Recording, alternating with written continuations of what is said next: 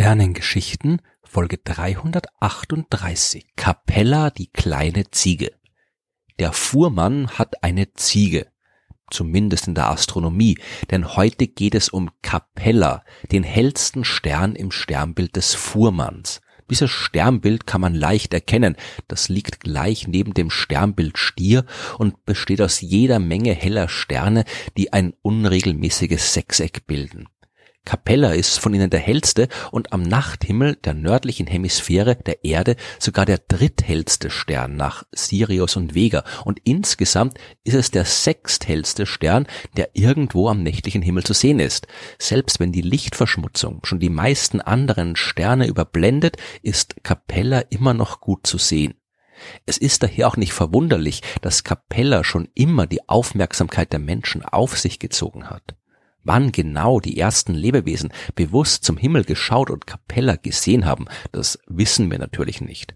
Vor ungefähr 200.000 Jahren hätten unsere Vorfahren den Stern aber auf jeden Fall bemerkt, denn damals war er sogar der hellste Stern des Nachthimmels. Die ersten konkreten Aufzeichnungen, die sind knapp 4000 Jahre alt und die stammen aus Mesopotamien. Die Babylonier, die haben den Stern zu ihrem Sternbild des Wagenlenkers gezählt und dieses Bild hat sich über die griechische Antike bis heute erhalten.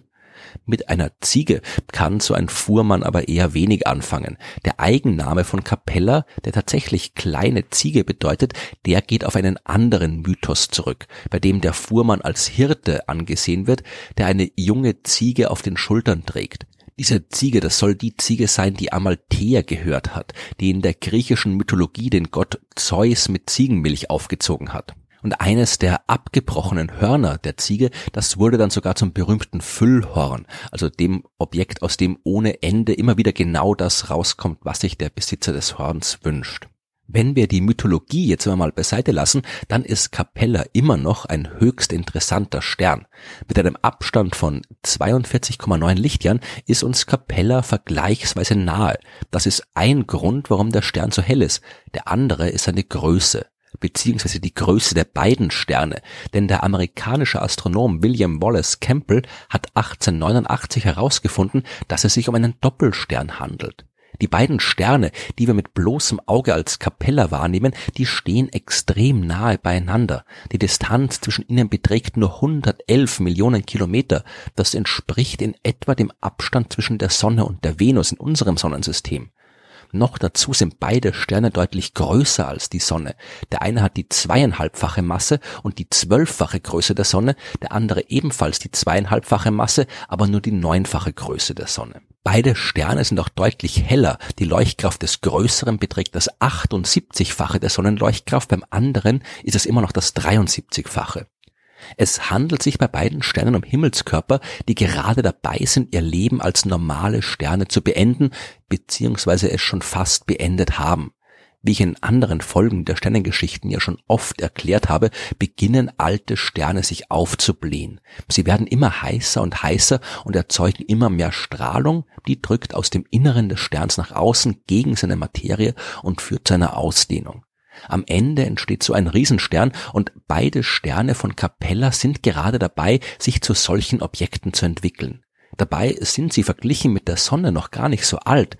Die müssen irgendwann vor 590 bis 650 Millionen Jahren entstanden sein. Das ist eine viel kürzere Lebensdauer als die viereinhalb Milliarden Jahre, die unsere Sonne schon existiert aber vermutlich waren es zu Beginn extrem heiße Sterne, die den Wasserstoffvorrat in ihren Kernen daher auch extrem schnell durch Kernfusion verbraucht haben. Jetzt findet dort die Kernfusion von Helium statt, was höhere Temperaturen im Kern und damit auch die Ausdehnung der Sterne verursacht hat. Die äußeren Schichten, die sind dagegen eher kühl, weswegen der Stern auch eher gelblich leuchtet und nicht äh, weiß oder blau, wie es die heißen Sterne tun. Seit 1935 weiß man, dass Capella AA und Capella AB, wie die beiden Komponenten offiziell heißen, nicht allein sind. 10.000 astronomische Einheiten von ihnen entfernt, was dem zehntausendfachen Abstand zwischen Sonne und Erde entspricht oder dem Abstand zwischen der Sonne und der inneren Grenze der Ortschen Wolke unseres Sonnensystems. Dort jedenfalls befinden sich zwei rote Zwergsterne. Die tragen die Bezeichnung Capella H und Capella L, was ein bisschen seltsam klingt. Wo sind dann äh, Capella B, C, D und so weiter? Äh, das mit den Namen liegt daran, dass man in der Nähe von Capella am Himmel jede Menge andere Sterne sehen kann. Äh, so viele, dass sie sich durchaus um Komponenten eines Doppel- oder Mehrfachsternsystems handeln hätte können und in entsprechenden Katalogen, da sind die Sterne tatsächlich alphabetisch äh, aufgelistet oder sortiert. Äh, das, was wir mit freiem Auge als Capella sehen, hat den Namen Capella A, dann kommt Capella B und so weiter bis Capella R geht das in dem Fall. Bei Capella A hat man festgestellt, wie ich äh, vorhin schon gesagt habe, dass es sich um zwei Sterne handelt, weswegen die dann eben Capella AA und Capella A B genannt worden sind. Die restlichen Capellas, das waren alle Sterne, die nur zufällig in der Nähe des eigentlichen Sterns sichtbar waren. Die befinden sich alle viel weiter weg als Capella A und sind von der Erde aus eben nur zufällig in der gleichen Richtung zu sehen. Bis auf Capella H und Capella L, die sich tatsächlich gemeinsam mit Capella A durchs Universum bewegen. Die beiden roten Zwergsterne, die sind deutlich kleiner als die Sonne und die haben auch nur 30 bzw. 10 Prozent der Sonnenmasse. Die sind auch viel weiter voneinander entfernt als die großen Sterne von Capella A, während die nur wenig mehr als 100 Tage brauchen, um einander zu umkreisen, brauchen die beiden roten Zwerge dafür 300 Jahre. Von den Sternen des Capella-Systems können wir jede Menge darüber lernen, wie diese Himmelskörper sich entwickeln. Für die Wissenschaft sind sie wichtig, aber ebenso wichtig für alle, die einfach nur gern zum Himmel schauen. Der helle Stern Capella ist ein wunderbarer Orientierungspunkt. In Mitteleuropa kann man zum Beispiel zwischen September und April das sogenannte Wintersechseck beobachten. Das ist kein offizielles Sternbild, sondern eine Figur, die aus Sternen verschiedener Sternbilder zusammengesetzt ist. Die sechs Ecken des Sechsecks werden durch sehr helle Sterne gebildet, die man auch am lichtverschmutzten Himmel einer Großstadt noch erkennen kann. Neben Capella im Fuhrmann besteht das Wintersechseck auch noch aus dem rötlich leuchtenden Aldebaran im Sternbild Stier, dem Stern Riegel im Fuß des Orion, dem Sirius im Sternbild Großer Hund, also immerhin der hellste Stern am Nachthimmel, dem Procyon im kleinen Hund und dem Pollux im Sternbild des Zwilling. Wenn man gelernt hat, Capella und das Wintersechseck am Himmel zu finden, dann kann man das als Ausgangspunkt für jede Menge interessante Beobachtungen benutzen. Und Capella selbst ist, wie schon gesagt, wirklich nicht schwer zu finden. Den großen Wagen, den kennen ja sicherlich alle. Und auch alle werden wissen, wie man von dort aus den Polarstern findet. Dazu muss man halt nur die beiden hellsten hinteren Sterne des großen Wagens um das etwa fünffache verlängern und dann landet man fast direkt beim Polarstern. So ähnlich kann man auch Capella finden. Dazu muss man nicht die beiden hinteren Sterne verlängern, sondern die beiden Sterne, die die Oberkante des Wagens bilden.